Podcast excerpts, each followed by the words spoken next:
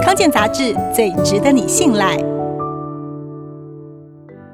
想要戒零食，请先整理好你的厨房。美国康奈尔大学研究发现，如果厨房又脏又乱，你吃下肚的零食热量会多出两倍。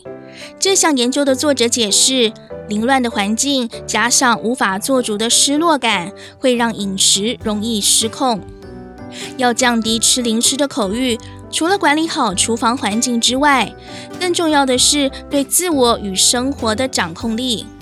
吃零食最忌讳想吃就吃，因为没办法好好品尝食物的滋味，肚子就没有饱足感，容易失控吃太多。其实零食不是不能吃，而是最好能够补充正餐没吃到的营养素。建议可以掌握以下几个原则：第一，把正餐吃好吃满，才不会随时都想乱吃。第二，吃零食之前，先想好要吃什么、吃多少，以及什么时候吃。在采买的时候，避免家庭号的大包装，尽量买一个人的分量就好。第三，吃零食的时候，也要减少看手机、电脑或是电视，才不会无限制的吃个不停。